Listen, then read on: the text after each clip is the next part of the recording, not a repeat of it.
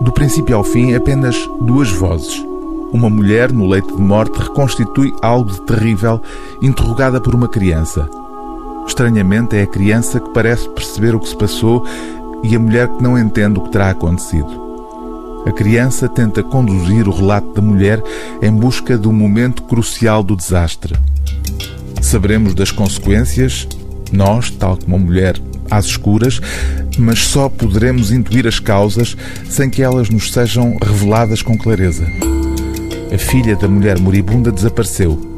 A mãe da criança clarividente terá percebido que o seu filho é portador do mal.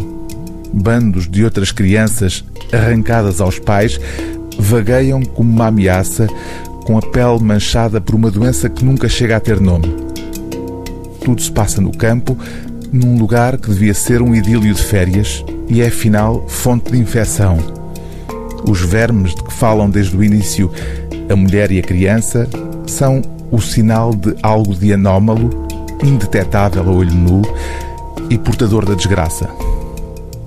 A escritora argentina Samantha Schweblin constrói neste romance breve, intitulado Distância de Segurança, um ambiente de suspense e de terror sem a mínima concessão ao óbvio.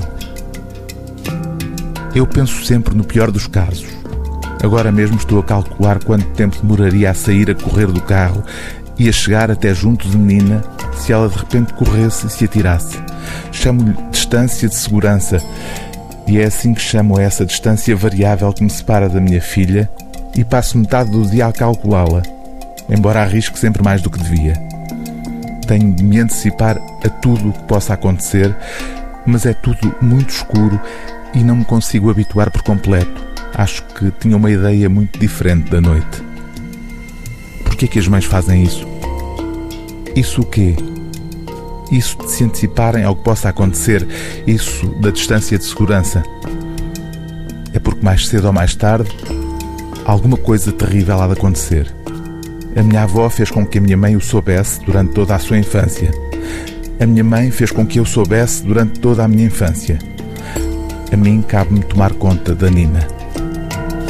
O livro do dia é Distância de Segurança, de Samantha Schweblin, tradução de Miguel Felipe Mochila, edição Elsinore.